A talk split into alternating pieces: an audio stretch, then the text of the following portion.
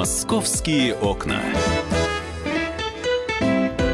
11.05 в российской столице. Комсомольская правда. Прямой эфир. Антон Челышев. Микрофона. Ближайшие два часа посвятим событиям в Москве. Прямо сейчас начнем с громкого заявления, с громкой новости, которая появилась накануне. Накануне ряд СМИ сообщил о том, что первый замначальника, простите, не, не первый замначальника, а начальник столичного э, главного следственного управления стал фигурантом уголовного дела. Речь идет о, об Александре Дрыманове. Э, эта информация, естественно, достаточно быстро начала распространяться по различным СМИ, и в какой-то момент э, появилось опровержение, стало ясно, что господин Дрыманов не является э, фигурантом уголовного дела, находится на рабочем месте и никаких следственных действий в Главном следственном управлении СК России по Москве не проводится. А вообще э, в первых сообщениях э, говорилось о том, что буквально с четверга, э, еще с четверга на пятницу, оказывается, сотрудники, не указывалось, правда, какое ведомство, но было понятно, что речь идет о сотрудниках ФСБ, э, пришли в здание Главного следственного управления Следственного комитета России по Москве и начали там какие-то действия, выемка документов и прочее, прочее. В общем, действительно такая массированная атака на московский глав Следственного комитета, с чем она может быть связана? Это вопрос мы сейчас зададим главе Московского межрегионального профсоюза работников полиции Михаилу Пашкину. Михаил Петрович, здравствуйте. Доброе утро. Я вот, если честно, не припомню э, подобных э, информационных атак вот в недавнем прошлом. То есть не было такого, чтобы эм, сразу два источника сообщили о следственных действиях, о том, что глава СК, э, столичного управления СК вообще стал фигурантом уголовного дела. Да? Вот вы сами лично с чем связываете подобного рода информационные нападения? Ну, здесь может быть несколько моментов. Э, момент первый, то, что Следственный комитет э, в целом ведет очень активную борьбу с преступностью. Ну, сами посудите, тут и Улюкаев, тут и не только он, много чиновников высокого ранга. И, вот как ни парадоксально, Кирилл Серебренников. То есть вот э, не замечаете, что как э, только начали на него ну, домашний арест объявили, и вот буквально через несколько дней э, вот эта вот атака. Это первый ну, вариант, скажем так. так. Какие-то силы возбудились и решили отомстить. Слушайте, а что же Я, это за силы такие, говоря... простите, Михаил Петрович, что же это за силы такие, если они решились мстить э, представителю Следственного комитета столь высокого уровня? Ну, понимаете, там у Кремля много башен. Какая из них э, решила это сделать, я не знаю. Здесь э, уже я в конспирологии не хочу э, включаться. Просто это один из вариантов ответа. Другой вариант, то, что действительно кто-то дал показания на Александра Дрыманова, его зам, что тот якобы, видимо, участвовал во всех этих операциях. Но вот здесь я хочу сказать, у нас очень такая интересная структура во власти, что замов тебе назначают сверху. То есть вот любой начальник главка, там, Москвы, там, полиции, неважно, э, он не может себе замов выбрать. Ему их сверху дают. И вот работай. Ну, это как бы... Ну, потому что замы тоже генералы, и, естественно, каждый генерал хочет да. оказаться на месте ну, попохлебнее. Да. да. И поэтому, э, в принципе, вот начальник э, главка, ну, неважно какого, он э, вроде бы он и есть, а в то же время он ничего не может со своими замами сделать. Ну, там, выговор объявить, ну, где-то там на него куда-то пожаловаться, если что-то уж очень такое серьезное. То есть, фактически, он ими не управляет. И здесь, если какого-то зама скажут, ну, ты скажи на него, мы тебе там по особому порядку меньше дадим.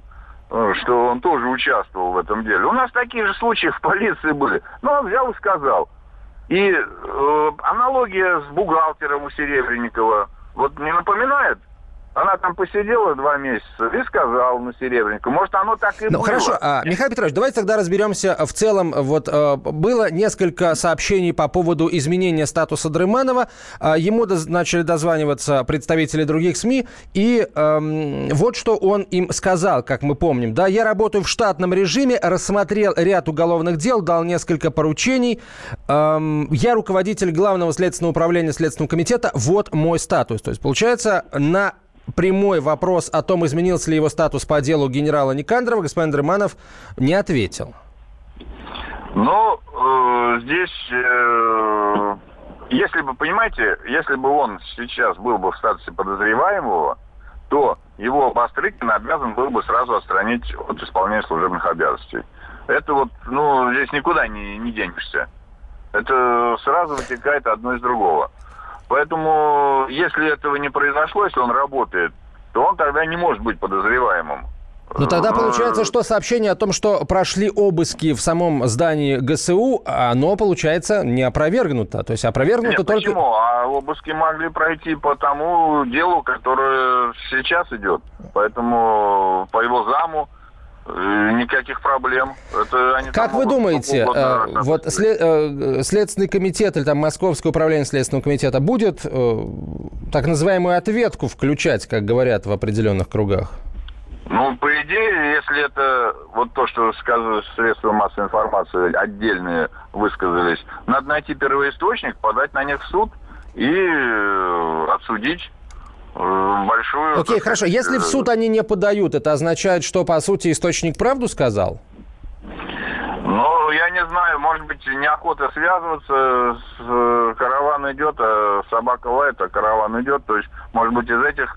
Ну, сколько там на Путина, что говорят, он же в суд не подает тоже. Но это не значит, что это все правда. Или там еще на Медведева. То есть тут э, политика задействовано. И уж как они там будут поступать, это одному богу известно. Спасибо большое, Михаил Петрович. Михаил Пашкин был на прямой связи со студией, глава Московского межрегионального профсоюза работников полиции. Еще нужно э, сказать о том, что фигурантка дела о гибели пьяного мальчика в Балашихе частично признала свою вину. Ольга Алисова судит ее за гибель в ДТП шестилетнего ребенка. Она сказала, что это был несчастный случай. Я признаю, что мой автомобиль повлек смерть человека, но я считаю, что это был несчастный случай, заявила госпожа Алисова. Каким образом это Э, соотносится с, э, с действительностью, ну, не, с логикой, точнее, не совсем понятно. То есть она сидела за рулем, э, автомобиль, за рулем которого она сидела, сбил мальчика, но это несчастный случай, а не ее вина. Вот что сказал по этому поводу адвокат Анна Давыдова. В системе российского законодательства в качестве обстоятельства смягчающего наказания суд э, вправе признать признание вины, в том числе и частичное. Насколько мне известно, в ходе последнего судебного заседания подсудимая заявила о том, что ее действия повлекли в смерть несовершеннолетнего. Но вместе с тем она пытается сослаться на позицию смерти по неосторожности. Безусловно, частичное признание вины будет являться смягчающим обстоятельством в суде, но только в той части, в которой она эту вину признает. В этой ситуации главным остается вопрос квалификации совершенного преступления. Это была адвокат Анна Давыдова. Ну и сейчас несколько слов о погоде нужно сказать, потому что синоптики предупредили москвичей о надвигающихся э, масштабных дождях. Очень хочется надеяться, что они будут не такими масштабными, как накануне в столице Башкирии Уфе. Евгений Тишковец выходит на прямую связь со студией, ведущий специалист Центра погоды ФОБОС. Евгений, здравствуйте. У нас меньше минуты. Что нас ждет в ближайшие дни? Добрый день, Антон. А, ну, в течение ближайших четырех суток мы будем погружаться в глубокую осень. Это дожди, это холод, а, ночью около 10, днем не выше 10-15 градусов. Особенно сегодня вечером мы ожидаем до 10-15 миллиметров осадков. И, а, в общем-то, такой температурный фон продержится до пятницы. Но с наступлением выходных, вот с днем города Москвы, погода наладится. Мы ожидаем вторую волну бабьего лета, поэтому в субботу уже солнечно, почти без осадков. Сколько будет? 15-20. А в воскресенье, в воскресенье даже уже 20-25, ну и понедельник. Сколько будет волн бабьего лета? Коротко, две-три? Три волны, три волны будет. Спасибо большое. Ну, вот э, богато э, бабье лето волнами у нас в этом году. Спасибо большое. Евгений Тишковец был на прямой связи со студией, ведущий специалист Центра погоды ФОБОС. Продолжим через две минуты. Московские окна.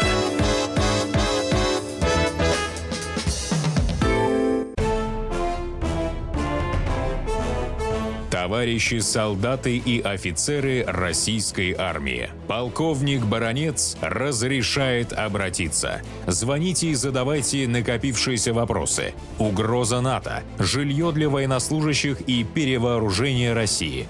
Обо всем этом Виктор Баранец знает лучше других. Программу «Военный ревю» слушайте по будням с 5 вечера по московскому времени.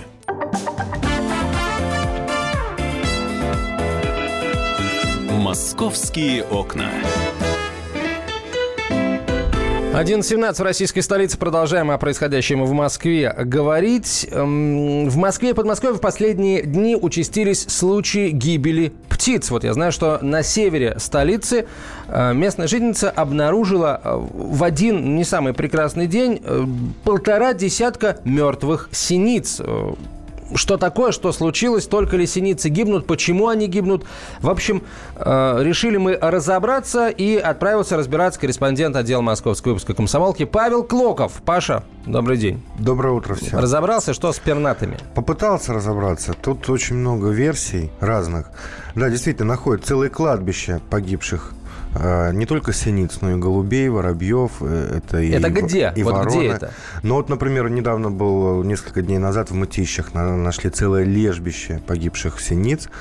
А, очевидец проходил мимо прохожий, снял все это и сообщил, куда надо. Их трупы доставили в ветеринарное учреждение, где а, пообещали сделать вскрытие и проверить на предмет различных инфекционных заболеваний. Ну, это орнитоз, э, птичий грипп. Кстати, официально птичьего гриппа, слава богу, в России нет пока. А, не зарегистрировано. Вот. Еще одну группу тоже мертвую обнаружили в том же городе, вблизи с торговым центром. Там другая версия. А, орнитологи в один голос говорят, что птицы эти летели стаей и врезались в окна здания. Кстати, такое часто бывает а, в больших торговых центрах высоких, где вот такие витражи, да, большие окна. Где-то они расписаны, украшены, где-то они просто матовые. А, в них отражаются облака, солнце, там, ну, просто городские какие-то пейзажи, и птицы не распознают как препятствие. Слушай, ну вообще это странная история, потому что э, странная версия, потому что э, синиц в Москве полно, зданий высоких со стеклянными окнами полно, но что-то э, это не правда, слышал я до это этого. Это правда, но при этом в Европе э, на таких окнах, да, таких зданий высоких рисуют пернатых хищников специально. Вот как ты думаешь, зачем они это делают? Ну, чтобы, чтобы не, под, не подлетали близко. Да, чтобы отпугивать. Все-таки такое есть. Такое есть. Э, когда птица летит, эм, задумалась, смотрит, ага, а там облачка. И она не распознает, на полном ходу врезается. Может быть, она еще жива там первое время, но она падает. А, и, собственно, недолго ей остается жить. Но это не единственная версия, их там несколько. Вообще сейчас э, наши читатели, вот, которые нам звонили, сообщали, заметили, что голуби, например, ведут себя как пьяные. Ты идешь, например, я сам не раз замечал. Ну, стоишь, это стоишь, старая история. Голуби часто так себя ведут. Давай у специалиста спросим, почему так себя ведут голуби и что случилось Давай. с синицами. Владимир Романов на прямой связи со студией, президент Ассоциации любителей птиц, врач-орнитолог. Не, подождите, врач-орнитолог это хорошее, это самое, э, хорошее наименование. Владимир Владимирович, здравствуйте. Да, добрый день. Ветеринарный, наверное, все-таки врач, да? Специалист да, да, по пернатым. ветеринарный врач, вот. да, ветеринарный. Значит, ну и как раз мы занимаемся вот этими вопросами, в том числе и инфекциями, и болезнями диких видов птиц. Но, Что знаете, с синичками-то вот в этом году, да? Да, вот вы знаете, вот в госпиталь птиц зеленый попугай принесли, приносят тоже такие же птиц, которые, э, значит, с проблемой падежа. Это связано с синицами. И у нас э, оказался такой очень любопытный феномен. Э, значит, нам э, были э, предоставлены три таких, э, э, э, три такие птицы из разных мест. Одно из Реутова, второе из железнодорожного, третье из Монина. Вот. И м- там такая ситуация. Во-первых, они оказались э, птицами одного вида. То есть это э, синица-московка. Вообще вот для того, э, чтобы понять, что это такое, нужно знать, что у нас все-таки Подмосковье, в Москве живут 10 видов синиц. И московка – это одна именно из 10 видов синиц. А, значит, мы выезжали тоже на место, смотрели, э, сделали тоже вскрытие э, в полевых условиях и обнаружили, что у всех трех данных индивидуумов, которые нам были представлены, у них оказалась жировая дистрофия печени, а у одной птицы даже инфаркт печени белый. То есть мы Объелись, что ли? уже говорить... А? Объелись? Нет, вы знаете что, это больше похоже все-таки на какую-то инфекционную причину, э, которая распространяется среди птиц. Ну вот я так для сравнения могу сказать, что удивительно, что именно один вид.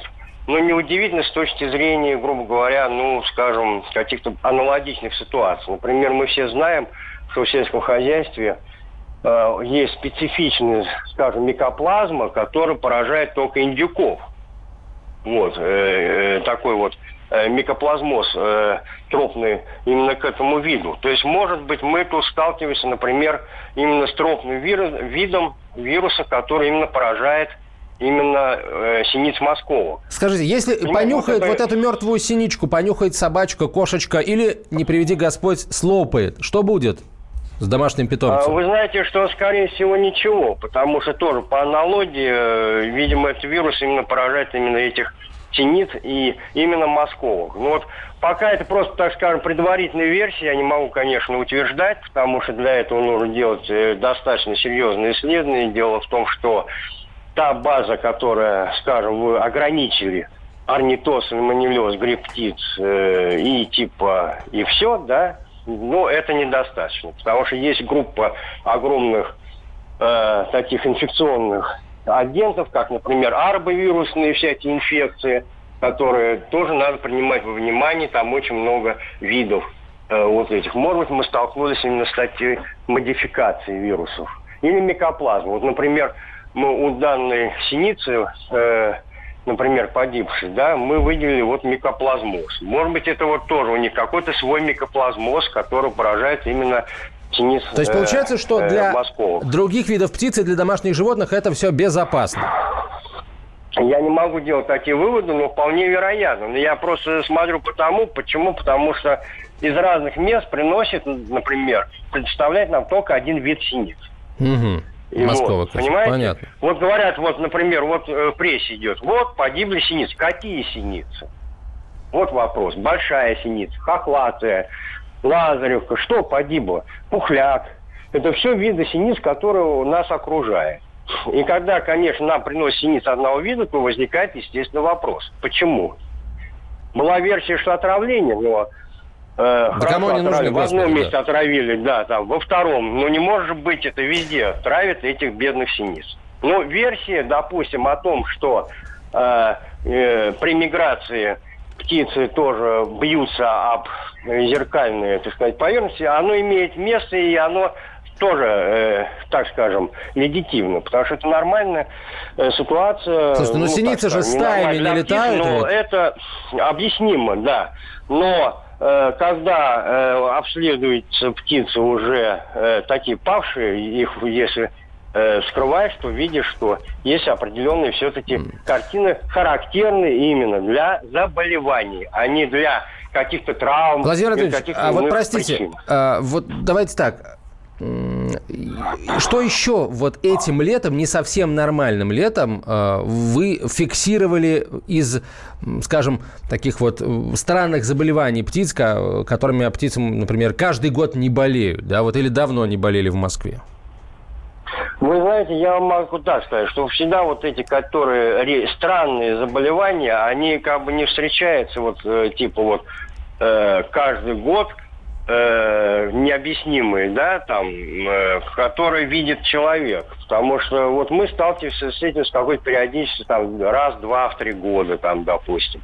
Вот была такая необъяснимая, грубо говоря, ситуация, когда гибли под Нижним Новгородом на пролете большое количество куликов. Вот. И тоже проводили всевозможные исследования, официальные э, лаборатории ветеринарные, ничего не обнаружили. Но мы Владимир Владимирович, вот давайте Куликов оставим вот да. в, на болотах да. оставим Куликов. Давайте поговорим о московских голубях, которых э, огромное количество, и они периодически ведут себя странно, вот ходят, действительно ходят как пьяные, ни на что не реагируют. И это что за заболевание? И Ну, они потом валяются да, дохлые ну, по всему городу. Да, ну это все очень просто. Это парамиксовироз, это, или, так скажем, болезнь Ньюкасла, голубиоз называют, вертячка. Это нарушение, нарушение церебральной э, нервной системы. То есть получается, что этот вирус... э, вообще, на самом деле, у нас популяция голубей э, имеет свой э, штамм, вот этот голубиный, э, болезнь Ньюкасл, которых поражает. И вот люди видят по факту, что они там бродят. такие Это опасно, вот, э, вот эти, эти голуби, вот, которые ходят, бродят полупьяные, они опасны для домашних животных, там, если трогать их? Нет, нет, нет. Они даже мало того, э, вы знаете, есть болезнь, нас. которая поражает, допустим, сельскохозяйственные птицы. Но вот в принципе выработался определенный штамм болезни Ньюкасла э, со своими, так сказать, э, особенностями. Владимир Владимирович, очень коротко, 5 голубей. секунд. А Не, не опасно это для людей и животных? Вот короткий. Нет, спасибо нет. большое. Спасибо. Владимир Романов был на прямой связи со студией, президент Ассоциации любителей птиц, врач-орнитолог Павел Клоков, корреспондент отдела московского выпуска. «Московские окна».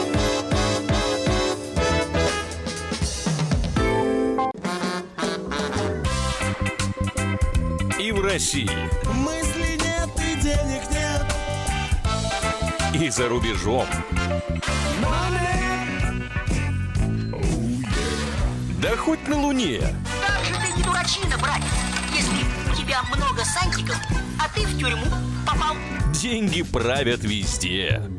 О них говорили, говорят и будут говорить. По будням с 13 часов 5 минут по московскому времени в программе «Личные деньги» на радио «Комсомольская правда».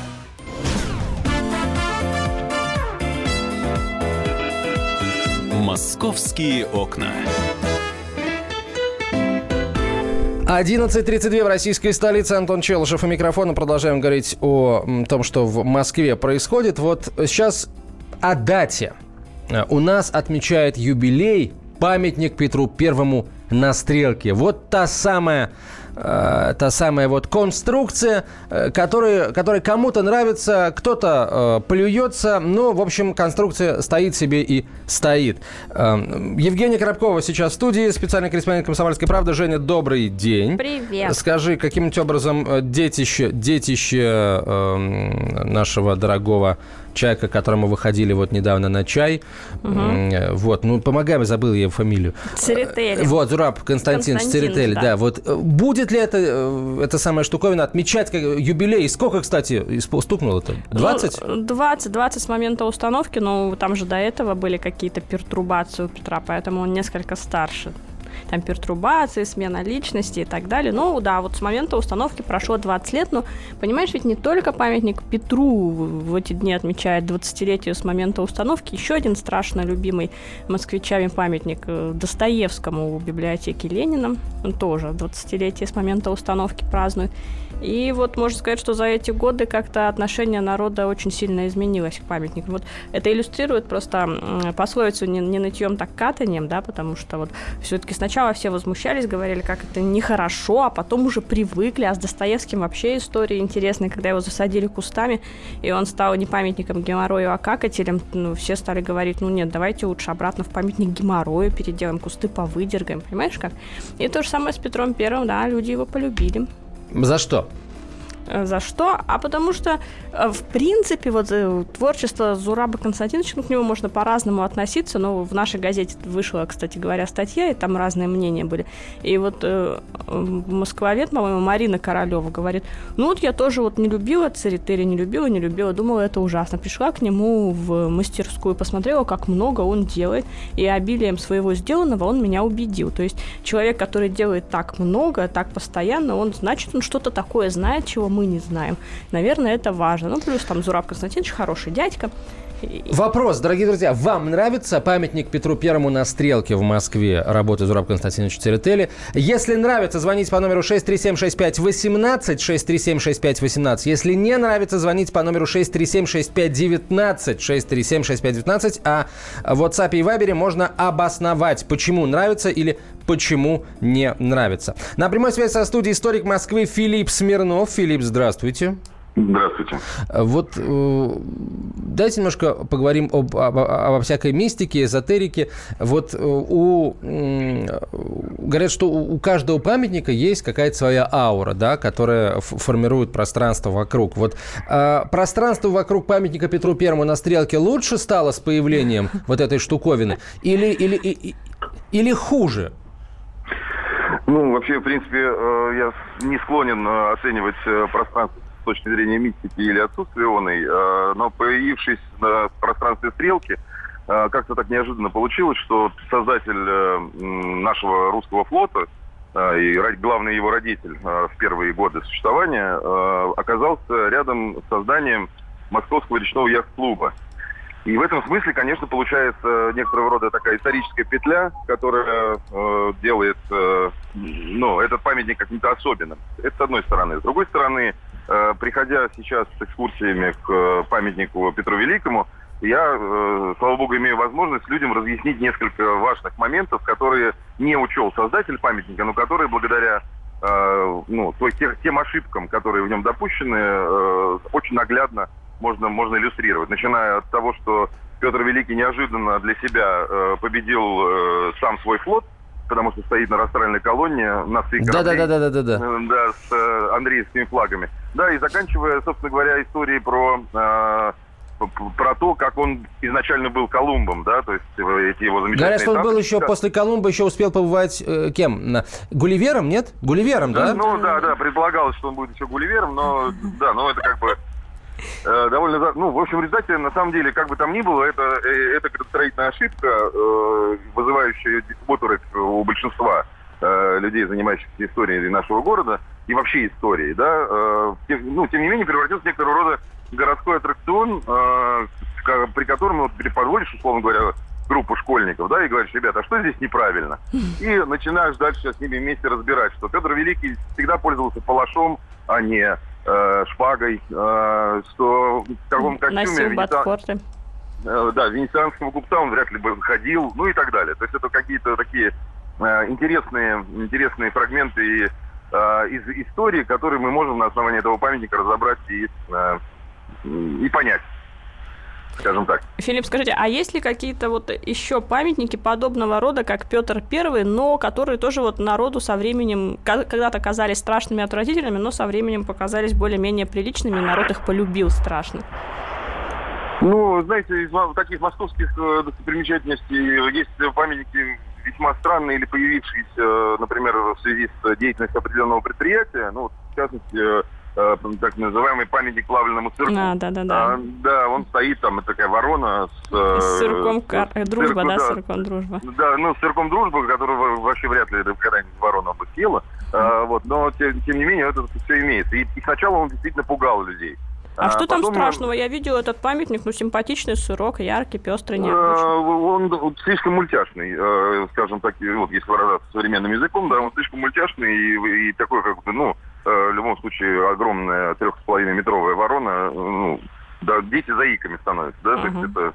А, вот, а потом есть смешные, смешные памятники на территории частных, частных домов, Э, ну, например, на юго-западе столицы есть э, жилой комплекс, э, внутри которого э, есть памятник сантехнику. Mm-hmm. Э, тоже, тоже, если там раньше никогда не бывало, не знаешь, что этот памятник э, там находится, то у тебя возникает иллюзия, что э, действительно какой-то мужчина ночи вылезает из э, технического люка, да, потому что ну, вдруг, вдруг свет фар выхватывает э, вот эту, эту фигуру. А, вот. а так, чтобы вот совсем э, сразу не прижился и после этого Э, ну, как бы вызывал, э, ну, как бы изменилось к нему отношение. Ну, наверное, самым таким хрестоматийным примером будет э, служить э, памятник э, Николаю Гоголю, угу. э, потому что действительно в застойные времена ходил анекдот по поводу долго отсутствовавшего в Москве э, человека, который вернулся и с удивлением обнаружил, что Гоголь встал. А, вот, и действительно это перемещение памятника, э, работы Николая Андреева, перемещение его во двор э, дома, где Э, Гоголь умер, э, ну, для многих для многих вызывало и удивление, и непонимание, и, э, и даже какую-то, я бы сказал, скорбь. Угу. Потому что памятник действительно уникальный. Памятник Андреевский, я имею в виду, потому угу. что ну, немногие знают, но тем не менее на, на его фасаде э, для Гелеровский, героев. да, изображен? Да, да, да, да, да, Мгм. портрет Гелеровского. То есть Гелеровский позировал для Мгм. того, чтобы А Это, вот э, э, вставший памятник Гоголя, это вы имеете в виду, конечно, памятник э, работы Томского, который поначалу тоже не прижился. Но, как я слышала, что после того, как переоборудовали улицу, как-то там перестроили чуть-чуть, памятник стал очень даже неплохо смотреться и вписался в интерьер, так сказать. Ну, не, ну, в общем-то, он, конечно, он, он сейчас э, выглядит э, вполне себе адекватно, э, и потому что мы к нему э, некоторым образом привыкли. И вообще анс- ансамбль, э, ну, застройка Арбатской площади очень сильно изменилась э, с годами, да, ведь когда-то там был рынок, когда-то там э, была мелкая застройка, а сейчас такие Ну широкие да, открытые памятник не смотрелся, не смотрелся совсем, да. Сейчас стал Да, такой сейчас- сейчас он, архитектурной вертикалью, как Да, говорят. да, да, да. Да, ну для меня, например, дорого и приятно, что его по-прежнему э, обрамляют э, фонари от Шехтеля. Э, Это приятные такие с сальвятами в основании, старинные фонари 1909 года. Это очень красивые, э, красивые московские достопримечательности. К которой я скорее подвожу э, экскурсантов, нежели к самому. Филипп, а вот вы водите экскурсии по Москве, а вот что экскурсантов еще больше всего шокирует? Вот как я слышала, что им работа Мухиной не нравится, вода от водолаза они пугаются и бегают по Да, вы стенам. знаете, ну, не- некоторое время назад э, в парке Горького при предыдущей администрации появился, появилась копия э, девушки с веслом. А Вот все на нее ходили смотреть с удовольствием. А когда появился, поставили э, памятник, который предполагало поставить, это единственный памятник на территории России, памятник водолазу, а, вот, ну, одновременно памятник, памятник маяк, э, и в то же время там э, в глубоководном об- облачении стоит некоторый, э, некоторый водолаз. Ну, дело в том, что московские водолазы в таком облачении практически не работают.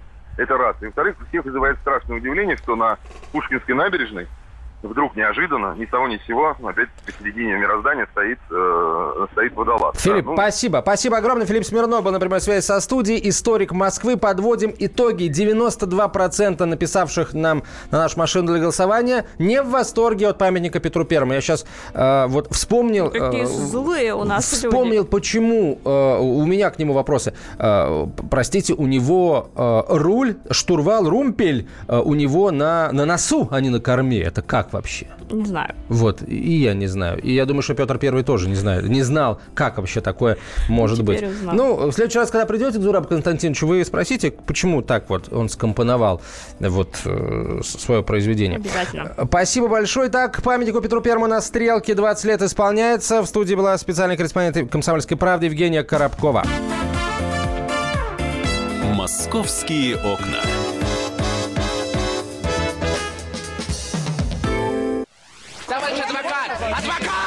Спокойно, спокойно. Народного адвоката Леонида Альшанского хватит на всех.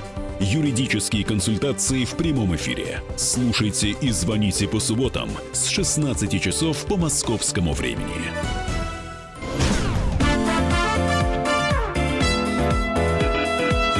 Московские окна. 12 часов 32 минуты в российской столице. Комсомольская правда. Прямой эфир. Антон Челышев у микрофона. Сейчас э, мы на, буквально на, на, на 2 минуты отправимся в, в- в- по одной из подмосковных школ. Эм, э, Речь идет о поселке Ивантеевка. Там в, школе ученик 2002 года рождения разбросал дымовые шашки и выстрелил из пневматического ружья. Госпитализированы э, четыре человека. Подростка доставили в отдел полиции. Сейчас э, с ним работают, выясняют мотивы его поступка, выражаясь так сказать, казенным языком. Ну, а в нашей студии Алиса Титко, корреспондент «Комсомольской правды», которая не будет выражаться казенным языком, а будет выражаться вполне себе таким простым, человеческим. Алиса, э, добрый день. Здравствуйте всем. А, э, ты к нам, э, ты к нам пришла, чтобы, да, рассказать о- об искусстве, потому что перед музеем, э, перед музеем Пушкина появилось то, что официально называется э, инсталляцией, а многим кажется просто свалкой. Там, на самом деле, навалена такая груда детских кроваток. Это что? Вот на самом деле все стали задаваться этим вопросом, но изначально в социальных сетях, потому что мы понимаем, что сейчас туда проход э, к самому входу, э, ну вот такой вот перекрыт, непонятно. Такое ощущение, что, не знаю, детский сад переезжает и выставили все эти коляски и детские кроватки. Э, но на самом деле речь совсем не об этом. Э, действительно, это вот э, инсталляция, которая э, появится перед э, выставкой «Октябрь» да, китайского художника э, Цая Гатяна. Э, но почему-то всех возмутила эта инсталляция. Говорят, что это просто кошмар, какая-то свалка, хочется скорее убрать ее. А другие ну, немножко смеются, так и говорят, очередное гениальное творение.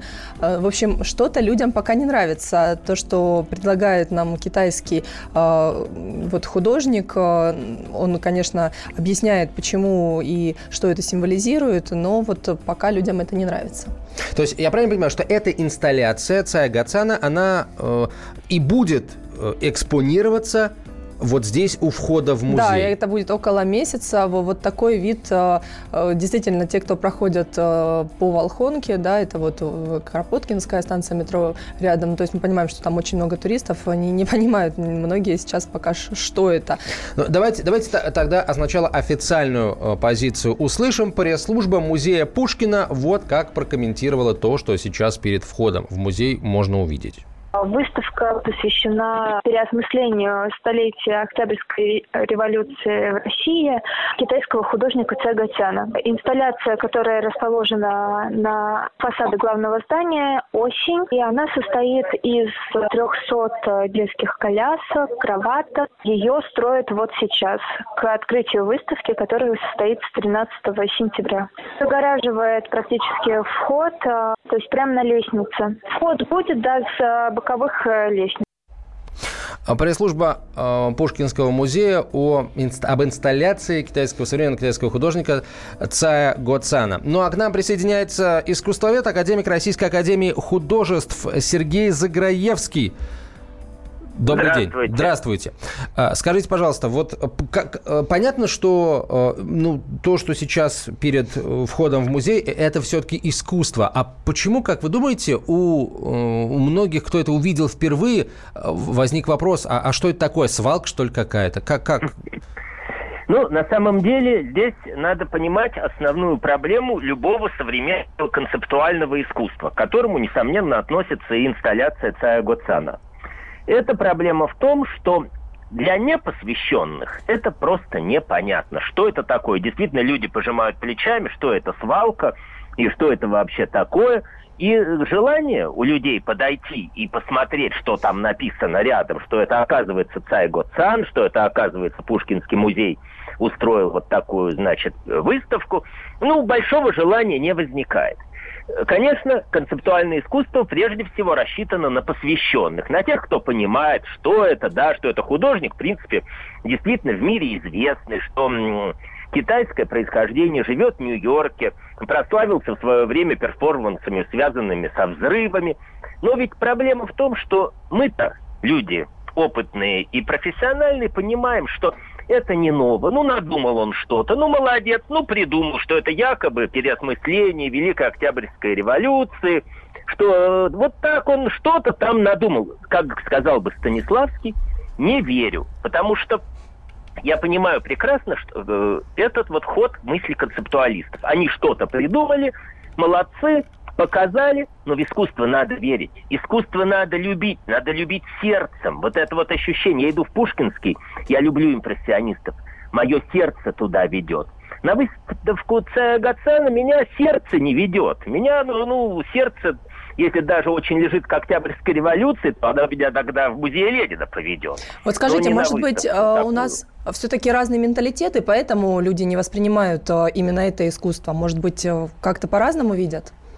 Ни в коем случае. Это общемировая проблема. У нас очень много своих концептуалистов, кстати, абсолютно не хуже и не менее воспринятых э, и принятых в мире, чем Цай Гацан. Просто сейчас определенная, что называется, мода на китайское искусство вообще, потому что его же в 70-е, 80-е годы было такое ощущение, что в Китае ничего, кроме соцреализма, нет, и голос э, нонконформистов, который у нас был достаточно силен даже в советское время в Китае, так силен не был. И оказывается, ну надо же, в Китае есть и концептуальные художники, и очень хорошие. Здорово. Так что это во всем мире общая просто мировая тенденция, что концептуализм, он пришел к определенной вот проблеме. Все, Энди Уорхол в свое время, 60 лет назад, выложил банки Кока-Колы и написал суп Кэмпбелл. По большому счету ничего принципиально нового ни один концептуалист нам сообщить не может. Вот в чем проблема. Мы можем только любить этот жанр, приходить, не, ну, получать какое-то удовольствие, как мы... Приходят же люди на выставку концептуалистов. Но не более того. А для непосвященных в эту, в эту проблему, ну, это просто действительно определенная... Шока уже, конечно, нет, мы уже все все видели. Ну, пожимание плечами. Но мы идем в Пушкинский смотреть цветаевские слепки или импрессионистов, а тут нам показывают сваленные кровати, которые что-то, наверное, означают. Но такая тема, чтобы захотелось прийти и вчитаться, а что-то имелось в виду, ну, а тем более, ну, конечно, я прошу прощения при всем уважении к Цаю Гацану, но от э, детских кроваток с проросшими березами до э, Великой Октябрьской социалистической mm-hmm. революции, ну, как-то далековато. Как-то уж очень сложный концепт он нам предлагает. Это уже какой-то даже не второй уровень, а третий. Ну, это уже как-то вообще без... Э, это же надо написать, как классическая русская э, шутка, «Все лев, а не собака» как когда-то непрофессиональный иконописец где-то написал, и это вошло в историю. Что это, оказывается, лев, а не собака. Сергей Вольгович, спасибо вам большое. Сергей Заграевский был на прямой связи со студией, академик Российской Академии Художеств, э, искусствовед, художник. Я думаю, что это... просто у нас э, люди действительно э, много недопонимают, да, и как бы сразу оперируют эмоциями. Вот если вспомнить даже инсталляцию там «Юность весны», да, которая появилась э, на Пушкинской площади, стояла вот та самая зеленая голова.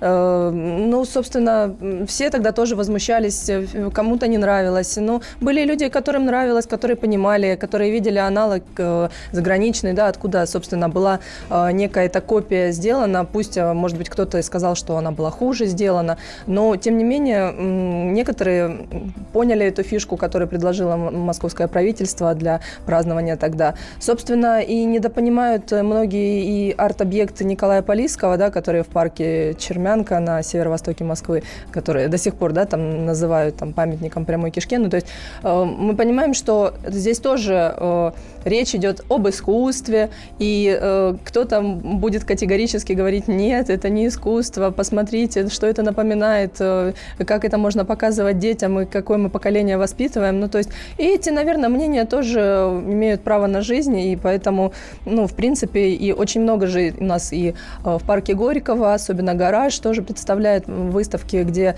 двояко воспринимают очень многие вот эти арт-объекты, инсталляции. Э, наверное, стоит как-то больше людям читать, если уж разбираться во всем этом, копаться нужно. А если недопонимаешь, то, наверное, не критиковать вот так открыто. Ну, собственно, есть мнение, да, мы вот услышали разные стороны, и все-таки мы подчеркиваем, что это инсталляция, и все-таки это не свалка. Искусство не требует пояснения. На табличке пишет Денис 42.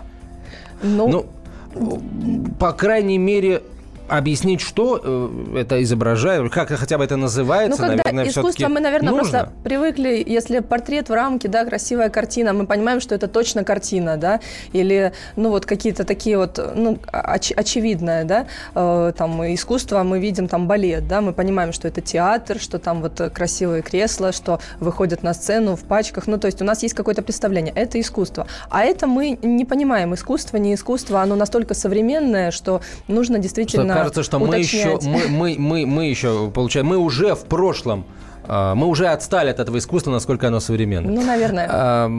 Что ж, если вы интересуетесь, сходите, посмотрите, потому что в любом случае собственное мнение мы можем составить только после того, как сами на это все посмотрим. Поэтому приходите смотреть на выставку Цая Гоцана в Пушкинском музее. Алиса Титко нам рассказала об этой инсталляции. Спасибо ей большое.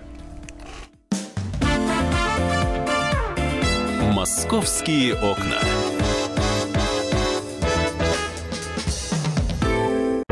Мигранты и коренные жители. Исконно русская и пришлая. Культурные конфликты и столкновения менталитетов. Пресловутый НАЦ-вопрос встает между нами все чаще и острее. Ставим его ребром на радио «Комсомольская правда». Программу «Национальный вопрос» слушайте каждую пятницу после 7 вечера по московскому времени.